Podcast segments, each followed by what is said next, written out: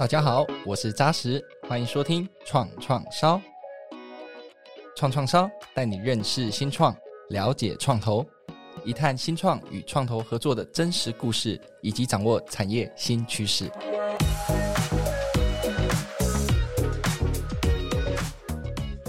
民以食为天啊！随着消费者越来越注重健康饮食、永续及环保，全球掀起了蔬食热潮。近年来，植物肉蓬勃发展，食品生产的技术不断创新与研发，植物肉的质地和风味越来越接近传统肉类，甚至难以区分。根据统计，哈，二零四零年全球肉品市场将达到一点八兆美元的规模，其中植物肉占了百分之二十五，大约四千五百亿。可以想象，未来植物肉将带来巨大的商机，而许多的餐厅、超市和连锁品牌都已经纷纷推出植物肉的产品，跟上这一波不可逆的浪潮。那在今天的创创烧节目里面呢，我们很荣幸、很高兴邀请到这个获选富比是 Thirty Under Thirty Asia 的 Lippy 的共同创办人及执行长任佑，以及台湾第一个食农餐饮科技 EquiFoodTech 的加速器与创投基金福田资本的创办人及执行长 Victor，欢迎两位。大家好，大家好。开播创创烧以来到现在快三十集，今天这一集是最香的一集。我刚刚都一直在想说，Victor 跟这个人佑，我们应该这一集要做吃播才对。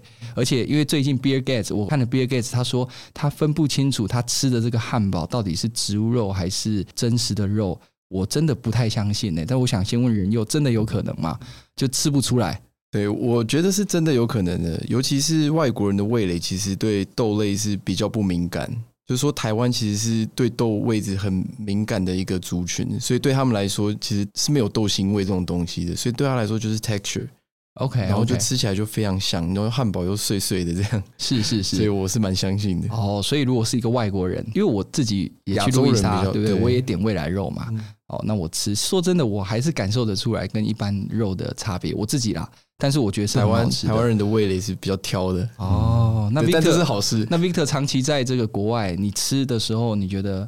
吃起来植物肉跟真实的肉分辨得出来吗？多少还是有一，应该说不是说分辨的分，应该说它的 quality 已经可以做到，就是甚至比去行销肉类相关需要的 flavor。那这样子的话，其实但我也能够提供很多。我在美国长大的时候，其实很多的东西大家都吃 beans 啊，相关比较多，所以他们可能比较对这个接触比较高。然后在亚洲的话，像现在 lipid 在接触的市场里边，这个 challenge 就更高了。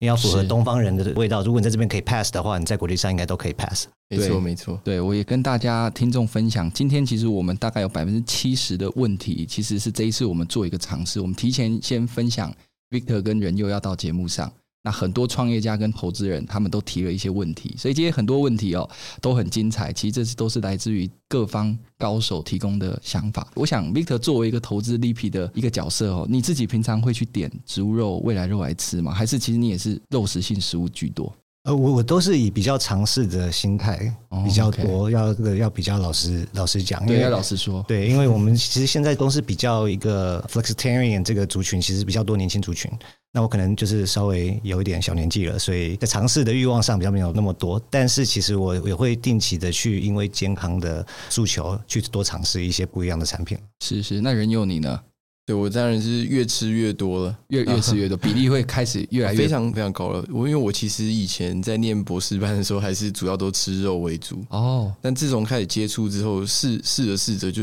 好像开始我也吃不出豆腥味 就开始都觉得什么都很好吃的。是是是，我想这个一开始聊了很多，最后一个问题是说，很多健身爱好者哦，因为我们都很爱吃鸡胸肉啊，喝高蛋白，所以我们很好奇说，到底。吃鸡胸肉有没有办法取代成吃植物肉，也可以维系我一些健身族他们所需要的这些能量？对，我觉得肯定是可以的，因为我们最近很多来投履历的的同仁，就是希望原本就在健身，然后因为吃了植物肉，所以对这个植物肉领域开始产生兴趣。哇，对，所以我我觉得以以理论来说，就是科学角度来说，就是蛋白质的含量只要能补充到的话，其实肌肉就是看你重训多认真。哇。好，了解。那我想一开始有非常非常多这个不同想法的交流。那我想回过头来，我们先请任佑跟大家简单自我介绍一下你自己跟 Lipi，你们在做的事情，好吗？好，没问题。呃，我是任佑，那我自己是化工系的 background。我在台大念完化工系学士之后，就去 Cornell 念博士班。那主要就是在都在 climate 相关的 industry。那也是因为我在 Cornell 当 commercial fellow 的时候。访问了一百多间这个领域的公司，然后发现说，其实食品是 climate 很大的一环，但是是以往很往往会被大家忽略的。对，所以也就决定投身这个产业里面，看看怎么样用新的技术去翻转食品科技。这样是是是。那我特别想请呢，因为因为你是个科学家嘛，那说真的，植物肉这个东西，这个技术层面，有时候我们外行人真的比较不容易懂。所以可不可以请仁祐简单分享一下，就是现在全球大家在开发植物肉，可能有几种技术？那包括你们自己的这个技术叫做 PhytoFat，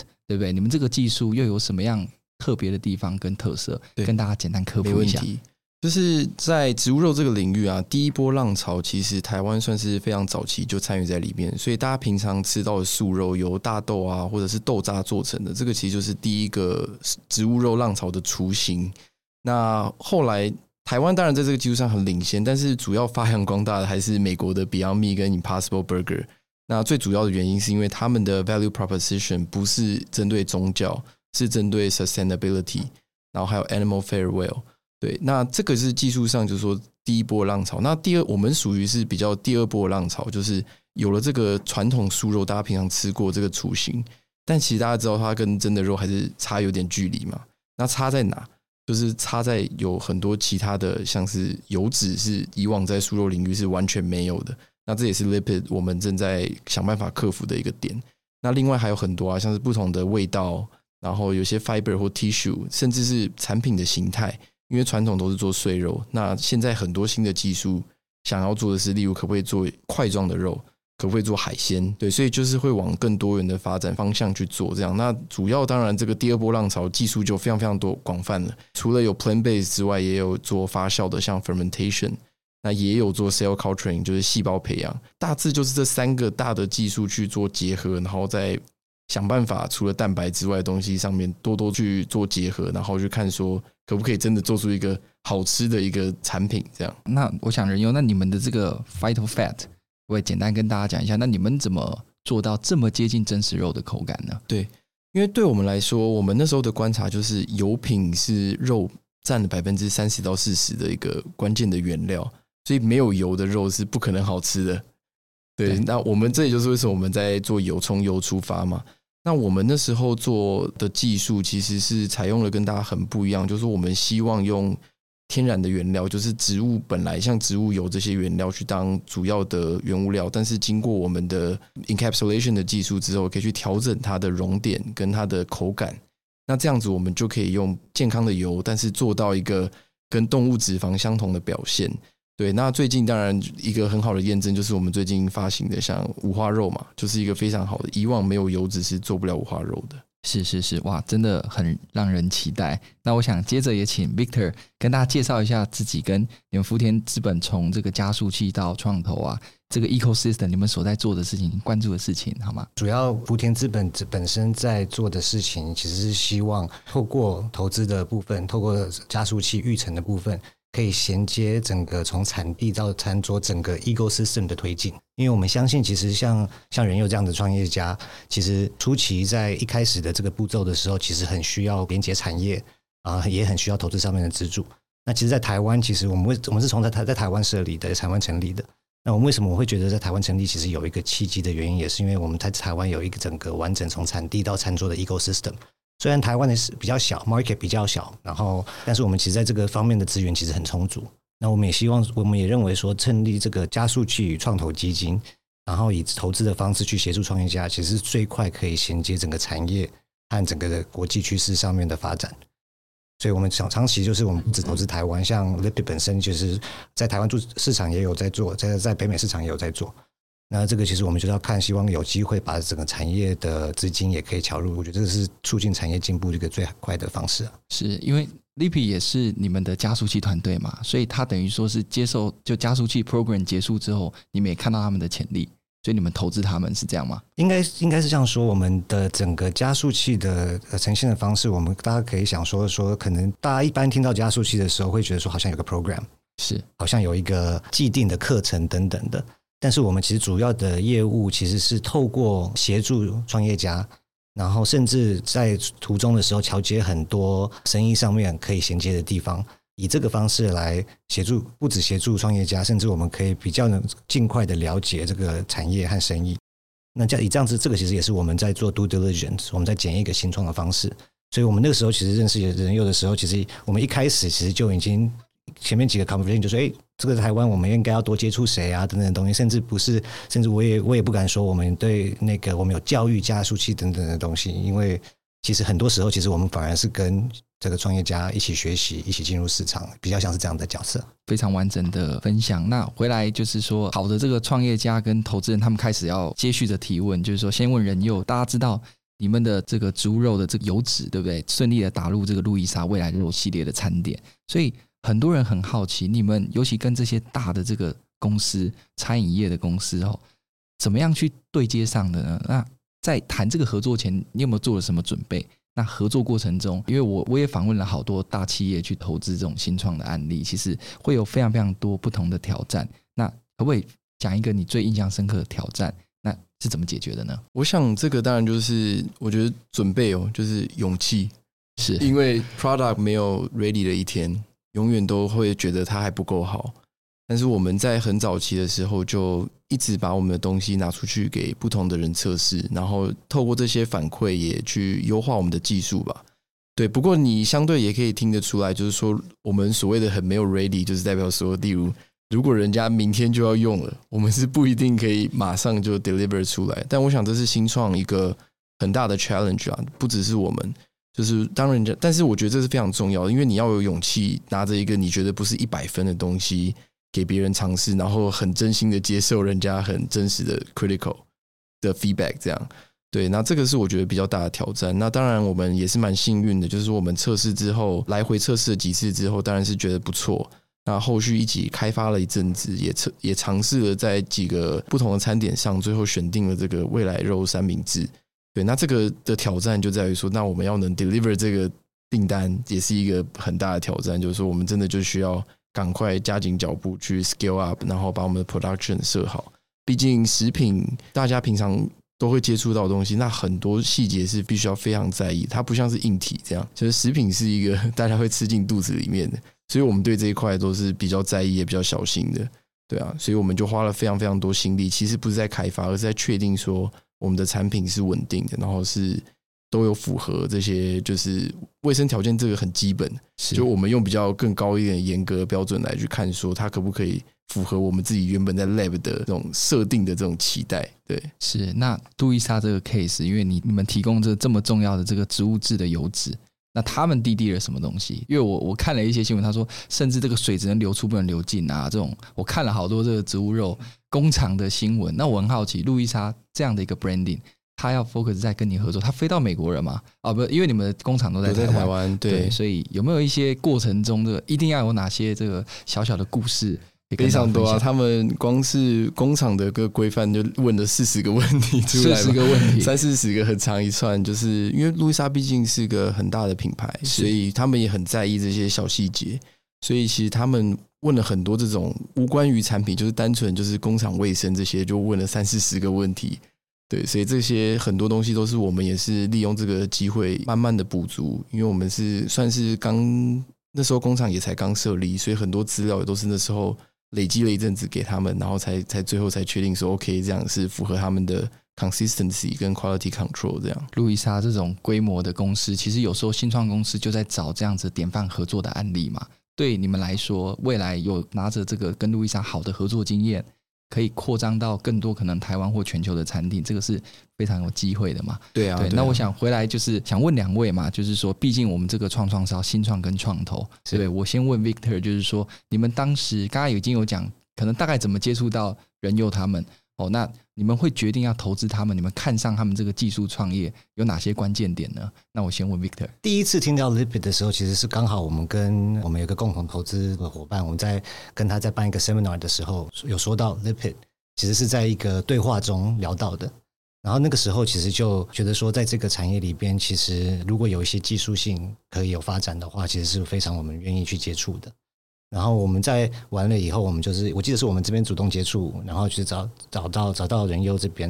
然后，但是其实这里边有经过很多个不一样的阶段了。就是我们第一个部分，当然常最常看到的时候，其实很那时候很喜欢人佑整个团队的原因，是因为真的是在技术上面他有专业，而且甚至在 industry 里边，像人佑的 background 一开始在进入这个产业的时候，其实就已经有很多的 industry 的 expertise 的 background。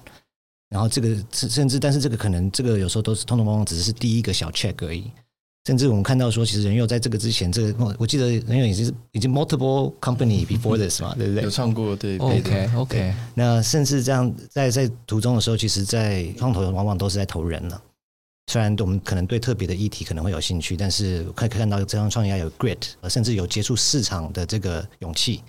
其实这个这个这个其实是非常着重。你只有技术的话，其实你没有不愿意面对市场。其实我们常常看到这样子的范例。其实怎么如何如何有一个 strategy 可以有市场认证，然后一步一步走到你在市场里边可以得到更大的 market share。其实这些都是。我们在看创业家的个性上面，其实会特别注重的地方，可以稍微补充一下。之前也是一个，这是投后以后更深度认证，觉得说没有投错的一个地方了。像那个时候，我记得那个时候在做路易莎的这个案子的时候，虽然技术都有了，然后也也都稳定了。但是那个时候是要，我记得要很快的去扩张这个市场，因为在做饮食产业的伙伴，大家可能相较以以为说，听起来好像很简单就可以做到，但是其实你要 meet 这个一个 brand minimum capacity 的时候，你其实那个门槛其实蛮高的。然后人有也那个时候也是当下我们一起找这个不一样的可以制作的这个整个 pipeline 的 lab。很快，其实都很愿意接触，而且在甚这个是在合作之后就就已经发现说，越来越确定说人佑的个性是这样子，甚至在下一个 round 的时候，在 follow 的时候，为什么我们很笃定说我们一定要参与的原因，也是因为这样。然后在这之前的时候，也是因为往往很多这种新创，他们因为有比较难面对市场的这个部分，他们就不太愿意去接触面对市场接触，有会有这样子的 tendency。但人又其实在从一开始，其实就算有这些门槛的时候，也是一步一脚印。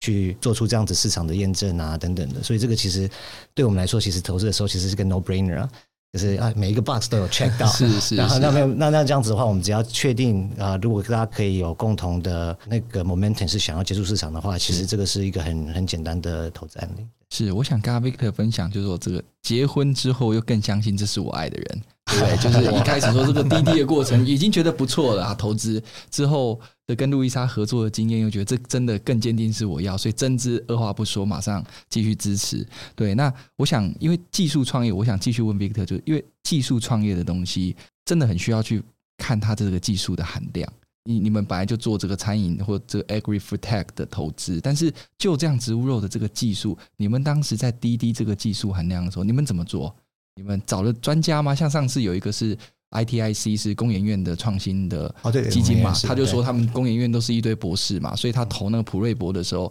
捐血过滤的这个技术含量，他说一堆博士就会看。那我只是好奇说，那你们怎么去滴滴他们的技术含量这件事情？其实我觉得技术含量的部分，我觉得这个甚至是有一点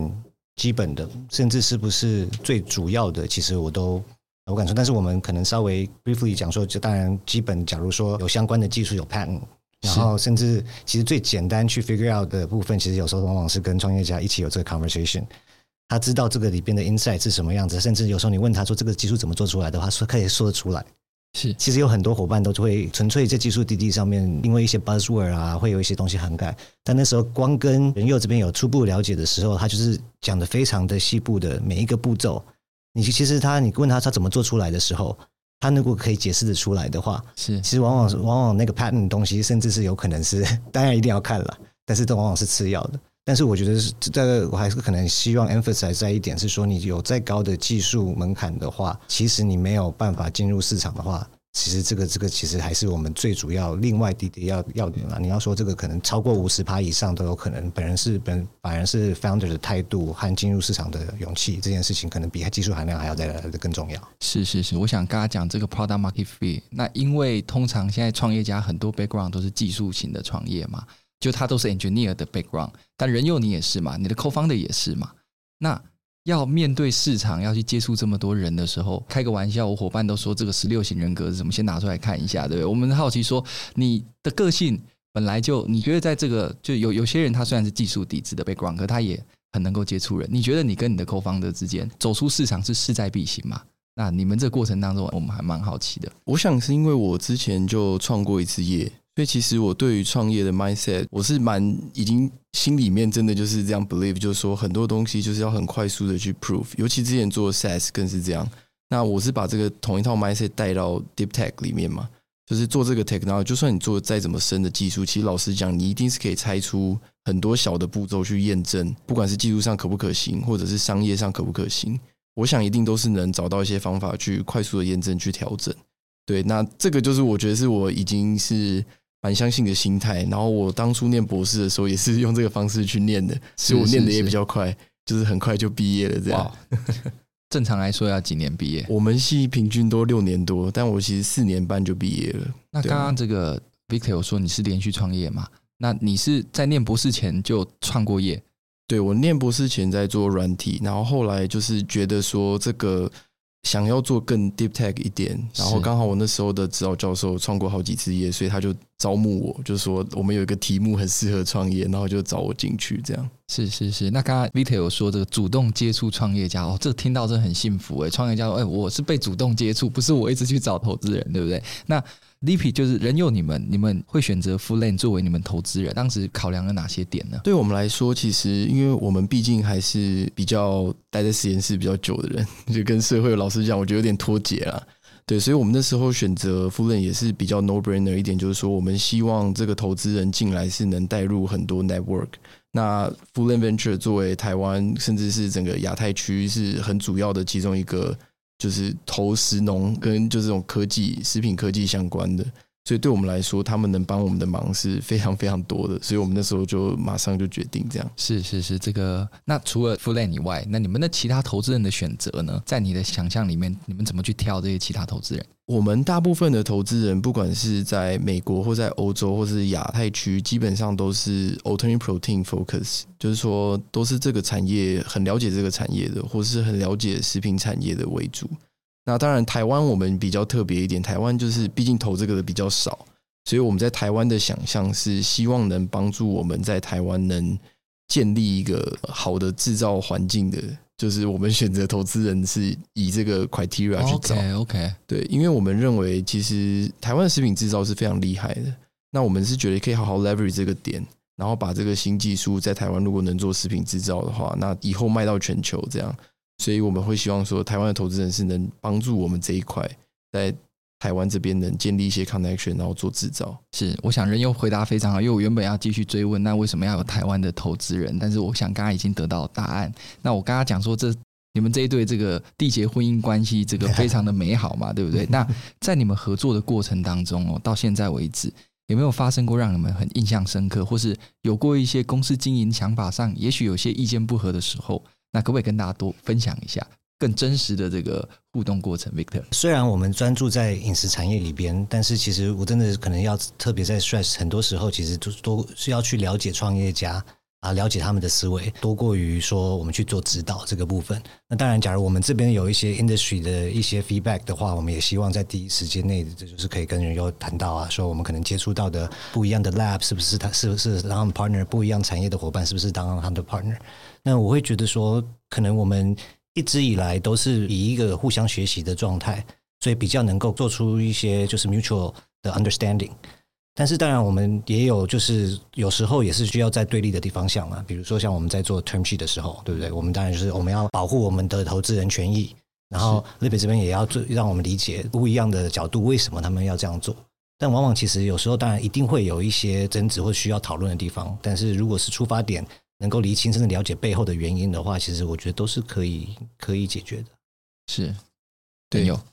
我想 Victor 刚刚讲的很好的点是说，其实，在一般的经营上面，我觉得投资人跟团队其实是站在同一个方向的，就是希望公司好。所以这个我不会觉得是意见不合或很对立，因为我们目标很一致。是对。那当然，刚刚提到一个比较对立的状况，就会是募资的时候嘛。对对对，就最后要签那个 term sheet 沟通的时候，对不对？对 term sheet 的每一个法条都。总有一方有利嘛，一方不利，是。对，所以这个就会是比较会嗯需要多讨论的地方，会比较有意见不合的时候了。对，不过我觉得这个其实老实讲，我必须说，以我们在跟很多投资人面对跟讨论啊，我其实觉得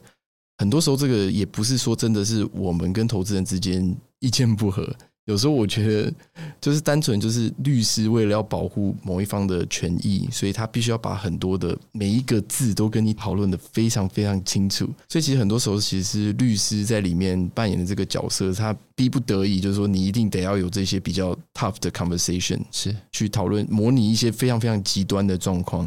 就是可能例如想象说公司某一天真的例如破产啦，或者是。真的卖出去的时候怎么分啊？或这种我都觉得还好，就是有一些很很，就以创业家来说，会觉得这个可能发生几率真的低到几乎不可能。但律师会为了要讨论，对，还是会讨论，然后还要你写下来，是对。那这个就会对很我们来说就会觉得有时候觉得不必要。但我相信。很多投资人也觉得不必要，不过这个没办法，我们签约合约有时候就是这样。当然，我们还是反过来问，也很想要弄彼此之间这意见不合，但有有一些分享，来来来那这印象很很不错的，就是这个合作经验过程当中，就让你觉得哇，这真的很棒的一个合作，也是可以提供给好多这个创创烧的听众，不管创业家或投资人，这个一个学习嘛。那有没有什么让你们印象深刻、很好的地方？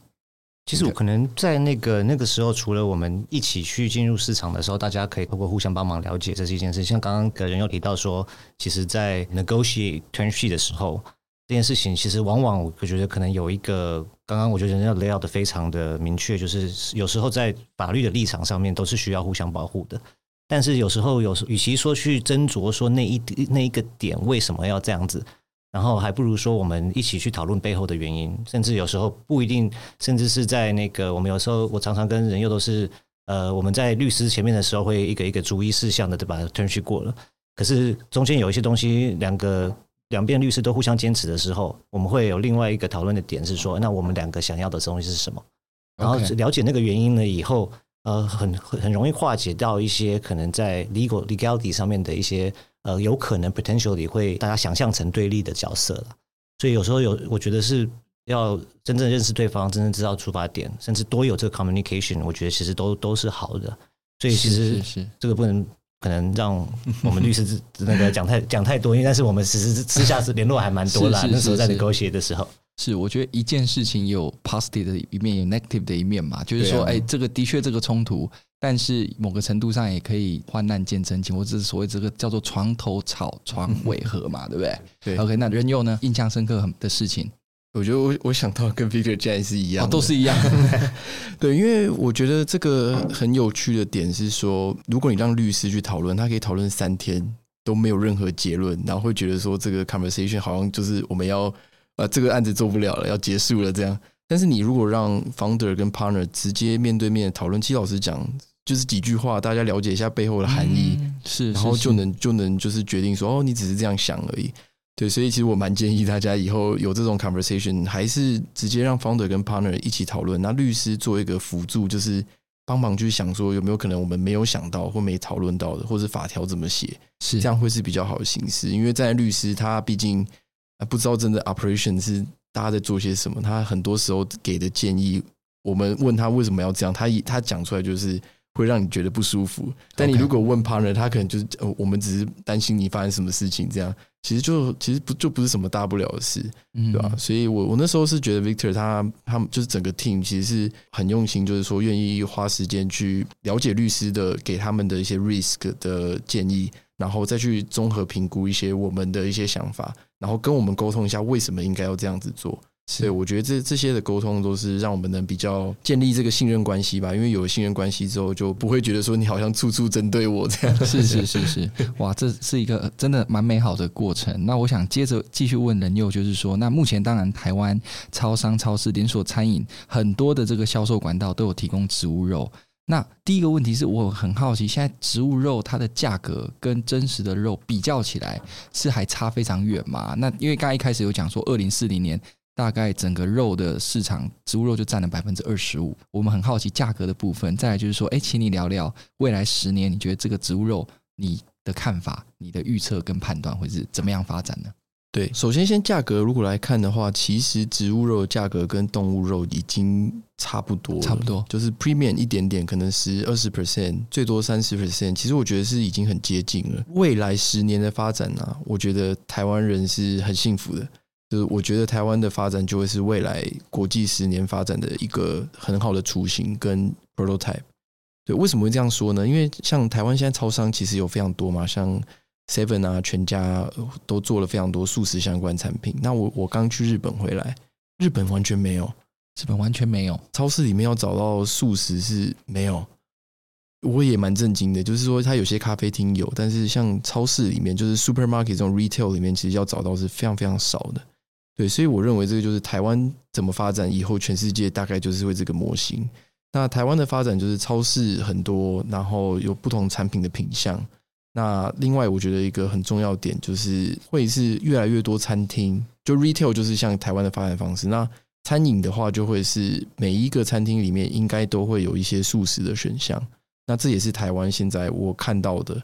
非常多的，像是不管是路易莎，其实其他品相都不是素食的嘛，但是它就有未来肉。那还有很多像我们最近上的二三 Public，它其实大部分也都是荤食的品相，甚至我上次去吃，旁边的人在吃那个蛋菜，那个 白酒蛋菜是非常香。是，但我们就吃这个未来肉也是不输它，就是说也是很多人就是看那个我就觉得有趣，说哎。那个是他们甚至不会觉得说这是素的嘛，他们就只是觉得说，哎，这就是一个不一样的选择而已。对，所以我觉得未来的餐饮也会是走这样。那全世界我相信应该是不会逃离这个命运的，就是说，全世界我想每个国家都会慢慢往这个方方向发展，就是越来越多舒适的选择。它不是真的只能在 vegan 的餐厅找到，而是在每一个地方都能让你有这个可以做选择的这个方式。这样是。尤其我们现在这个 ESG 的 E 又这个越来越 讨论度越来越高嘛，对啊。所以刚刚那个你说那个二三 Public 是你们接触他们，还是还是他们主动来接触你们？因为这个都是做大鱼大肉的餐厅嘛，对不对？对，二三 Public 其实是一个酒吧，是。所以我们那时候特别找了他们，是因为我们觉得这个精酿酒吧里面去做，是我们很符合我们想象的，因为我们觉得吃植物肉、未来肉是一个很轻松。它不是一个说，哎，我今天 要要吃素的宗教要吃素的这样，然后就特别选择这样，而是你平常就算在喝酒的时候当下酒菜也都是很很好的一个选择。对，所以我们是特别找他们，是希望能模拟我们的想象，就未来素食应该是这样发展的，是大家吃起来是可以很享受的。是我们今天真的可惜，我们应该晚上录这个节目在那边吃播，对不对？直接吃啊！我吃真实的肉，有植物肉，你吃植物肉也吃不出来哦，也吃不出来。就是 Bill Gates 讲，真的吃不出来这样子。对，那我回来也想问 Victor，就是说，刚刚一开始你讲产地到餐桌嘛，你认为食农餐饮科技在未来哦还有哪些潜力的？你认为是投资项目跟机会？嗯，对，这是非常多投资人他很关心在 Food Food Tech 这一块，Agri Tech 这一块，你们怎么看？其实像刚刚大家提到的，就是这种 Climate Tech、Clean Tech。其实整个从产地到餐桌里边，其实有很多整个呃全体，不管是全世界的碳排放量啊等等的，其实都是也有绝大有一部分一个非常大的那个 portion，其实是是从这个从产地到餐桌去 produce 这些 food，不管是从你实际在呃养殖这些畜牧业啊等等的。其实一直到你制造食品啊，其实这个东西都是我们非常注重的议题。那虽然大家已经做很久，但是还是我们非常注重的议题，就是在自动化的部分。因为像现在，除了我们在这个比较，比如说整个 ESG 啊，或者大家想要少少吃点肉，呃，让整个地球更好，其实现在也有一个全球人力短缺的问题。那在人人力短缺的问题，其实很多时候，其实在从餐厅来说，不管农业。大家越来越越少年轻人想要进入农业这部分，然后餐饮业其实也是。那其实这个东西如何有效的自动化这一块的的议题，其实我们都是持续在关注。不管是利用软体让它自动化，利用硬体的 automation 的部分，然后可以自动化，甚至是现在最近比较行一点的 AI 相关的议题，在餐饮业慢慢开始有了。那因为刚刚讲到务农嘛，的确，像我家就是务农的，种水果的。你有回去帮忙吗？我就是帮他卖。我爸妈绝对就是他强烈的这个不建议我回去接什么。我们家里种水梨的，他都不建议，太辛苦了。而且气候变迁这样子的状况，其实影响很大。那我想刚刚这个 Victor 有特别讲，就是说，尤其现在 AI 的这个技术下来，这个当然你刚刚讲自动化。那我还有还有还有还有办法多分享一点，就是现在这个 AI 浪潮里，你觉得对这个食农科技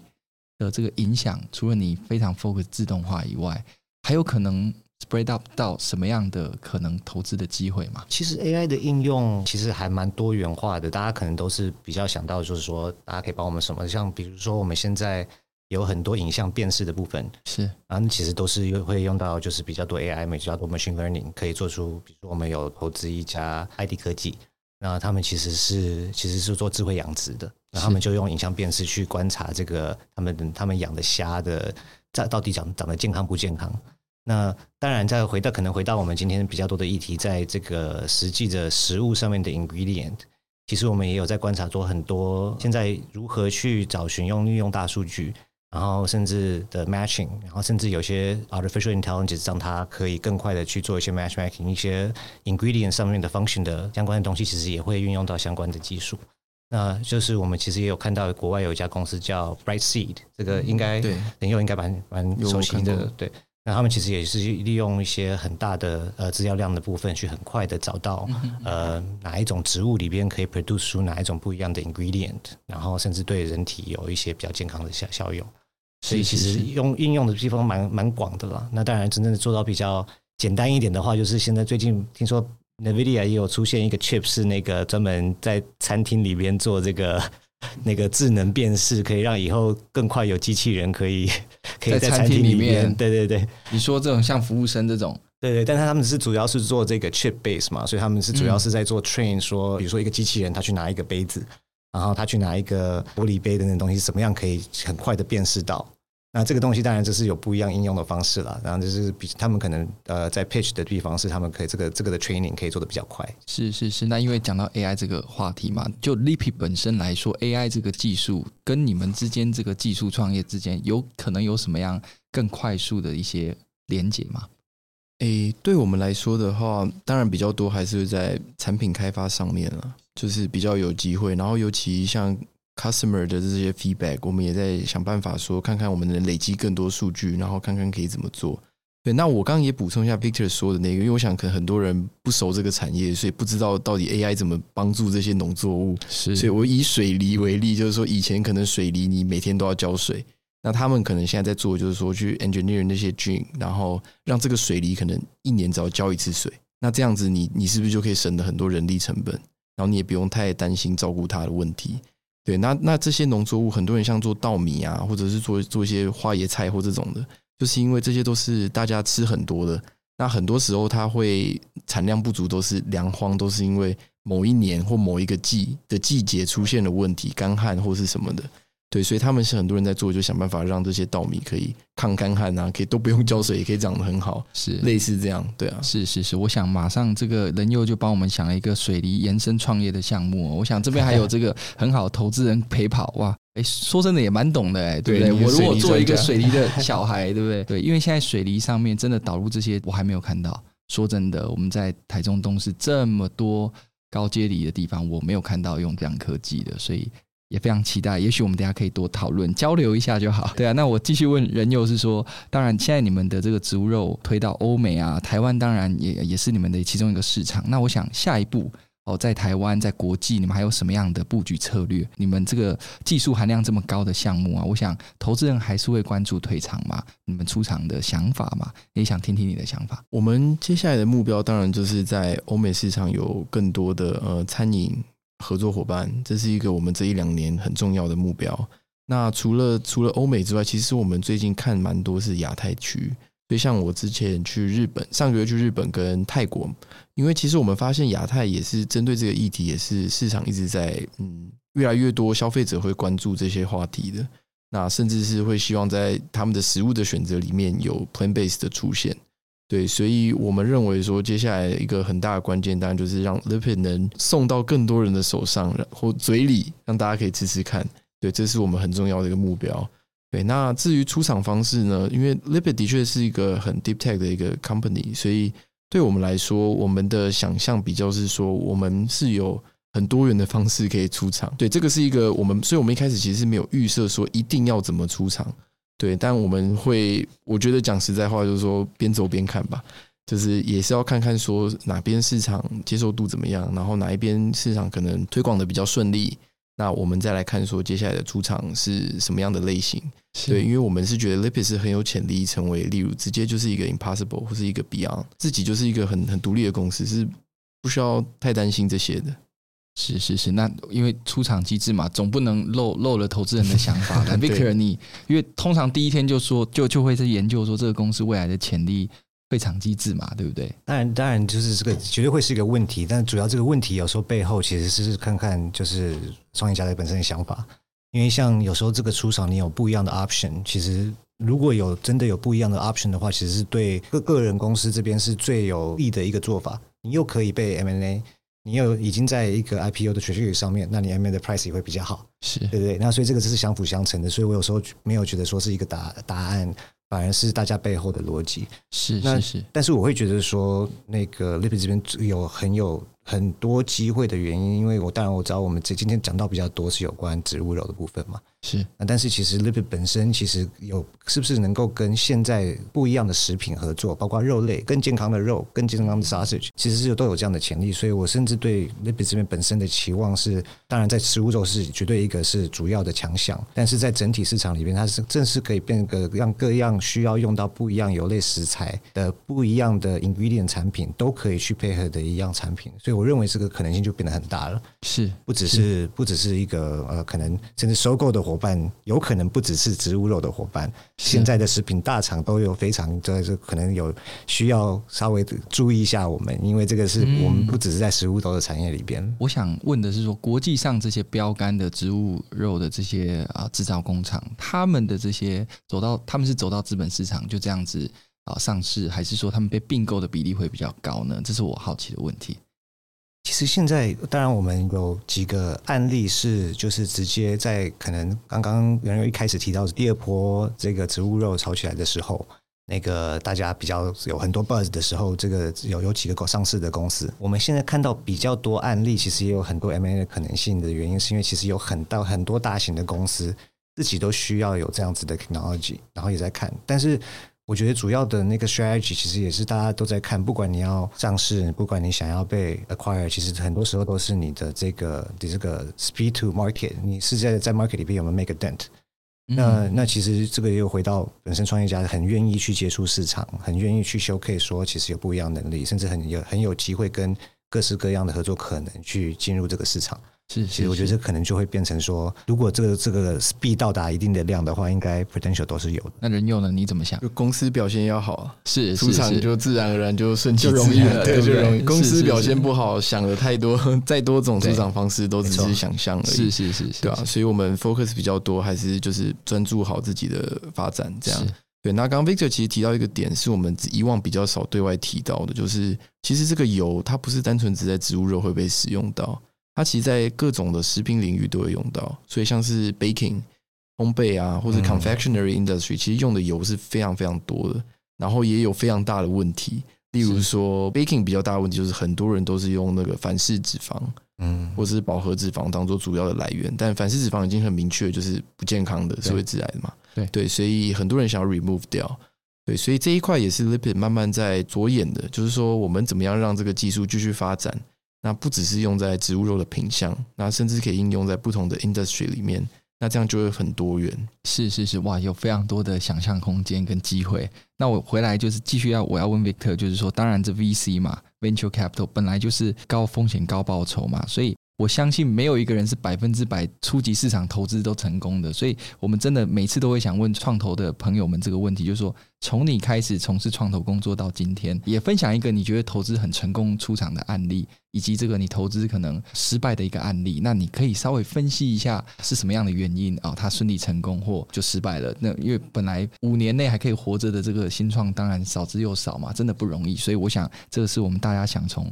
投资人身上得到的，当然这个就是创投本来就是一个比较高风险的这个行业啊。那当我们现在是在这个整个 track record 上面，其实跟很多创投是反而是相反的，很多都是投十家，然后一家起来死，九家死掉。是，那我们是当然我们也有失败了，但是我们是投十家里边有一家 write off，一家死掉，然后九九家继续往前走。是，那我可能可以这样做出的原因是，可能回到说这个新创是不是真的有实际进入市场了？然后甚至有没有这个市场的认证，就是真的是 proof of concept，然后甚至找到真正的 product market fit，我觉得这个其实是因为刚好我们的这个整个运作的流程就是去接触市场嘛，所以会比较省，比较高等级重几率，然后让大家比较不容易在做到一半可能就就没有办法做下去了。那当然，我觉得也有也有失败，也有很多的学，也学到很多东西。那像比如说像我觉得 VC 最常碰到的一个陷阱就是现在什么东西夯。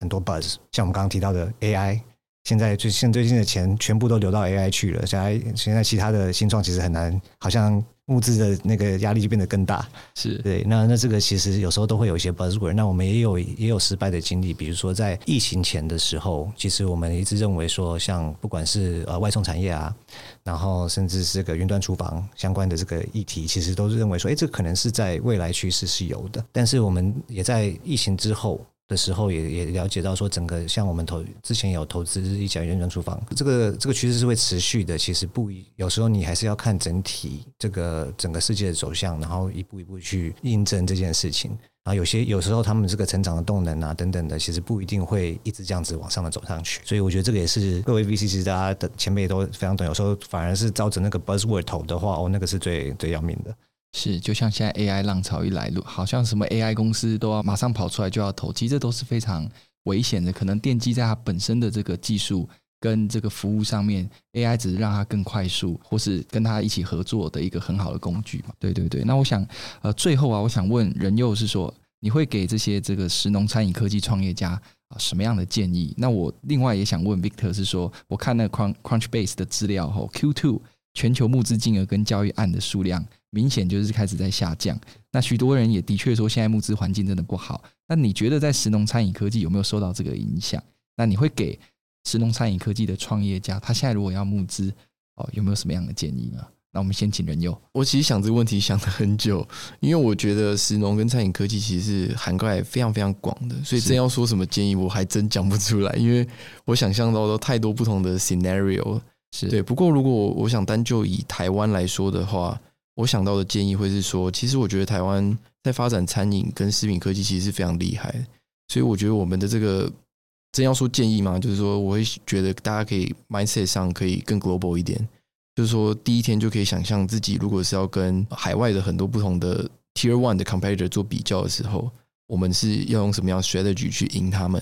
对，我想这个是我觉得是一个蛮好蛮重要的一个观点，就是说，因为其实台湾我明明就看到很多很不错的技术。对，但很多时候可能不会想那么远。不过这个是很值得在 Day One 就开始思考的。是是是，Victor，其实我非常非常同意。我们碰到，当然我们从台湾草创起来要，要要为台湾多做做些多出于鼓励。但是其实那个时候，其实台湾你主你草创起来的地方有技术，然后甚至有这些我们有这个产业，所以相较起来应该也会有一些人才。那这个是很好的出发点。但是往往其实在整体整个食农产业发展的状况的话，如果台湾是你唯唯一的市场的时候，往往甚至没有创投可以参与的可能性，因为我们就需要说，这个是可以对世界世界级的角色里边是可以做到足够的 impact 的，这才是可能真正符合一个 scalable startup quote unquote 的一个定义了。那我觉得这个也是大家可以借鉴的地方。但是所以说，台湾其实有优势的地方，可能要巧妙的应用，不要把它反而变成一个框架。那但是但是在其实整个趋势里边，其实我认为其实还有很多可以做的项目。其实有很多像我们刚刚提到的，说气候变迁问题啊，然后我们要自动化问题啊，这些东西其实都是其实台湾本身也碰到这样子的问题。然后你又有一个很小的实验认证的，很可以很尽快可以认证的一个场域，你又可以又又有国际性的思维的话，其实从台湾出发不一定是很坏事啊。是是是，所以你看这个 Food Tech 跟 Agri Tech，即使现在这个创投环境哈募资不太容易，但你还是觉得它还是非常非常有潜力。因为我认为，其实还还是有很多问题是没有被解决的啦。是，那当然，我们有时候，比如说，我们整个现在，不过整个整体全球经济对科技项目的这些，就是检重新检验了，对不对？然后也有等等东西，其实是 focus 比较在 innovation 的创业家，可能会相较起来，感觉整体状况比较吃紧一点。但是如果你 focus 在刚刚仁佑其实讲的很好的地方是，如果你是 focus 在你的真真正自己的 business 的话。其实往往有时候反而会在这个状况下，其实反而是一匹黑马了。那我可能给几个案案例好了，就是我们很多新创常常都是要赶快有一个大的 vision，然后赶快去啊募到资，然后有很高的 valuation 这样子的模式去做。但是我们也有接触到很多新创是很愿意面对市场，一开始就很注重这些整个生意的产值，然后是把它当做一个 real business 去做，而不是一个 hope and dream 的方式。然后相较起来，在早期的时候，他们可能比较敢讲，就比较摸得到钱。但是现在整个市场在 adjust 之后，现在反而大家都会开始看你的生意上的成长到底是不是够 concrete，然后反而在你如果有一直在着重这个部分的话，其实相较起来，现在至少我们在 VC 圈里边要看的东西，反而越来越偏向这个整个 business 的本质。那这个本质的部分，如果你有实际真的是文章都把它做得好的话，其实我认为，其实募资相较起来跟整个大环境的比较的话，其实还是有一定的机会。